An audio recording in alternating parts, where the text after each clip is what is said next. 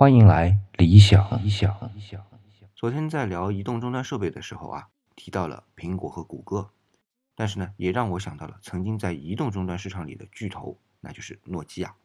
其实说到智能终端设备啊，正是诺基亚开创了这一领域的先河。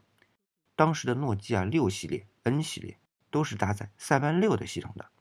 那这里特别说明一下啊，塞班六就是一个能够在移动终端设备上的智能操作系统。后来微软也出了一些 Windows Mobile 的系统，搭载在一些移动终端上啊，比如说多普达。那这些呢，都算是早期的智能移动终端设备。遗憾的是啊，今天的诺基亚已经不存在了。啊，虽然说诺基亚已经回归了啊，但是那是搭载安卓七的操作系统的，已经和塞班系统半毛钱关系都没有了。这又让我想起了另一家公司，那就是柯达，它就是葬送在自己亲手创造起来的数码成像技术上面的。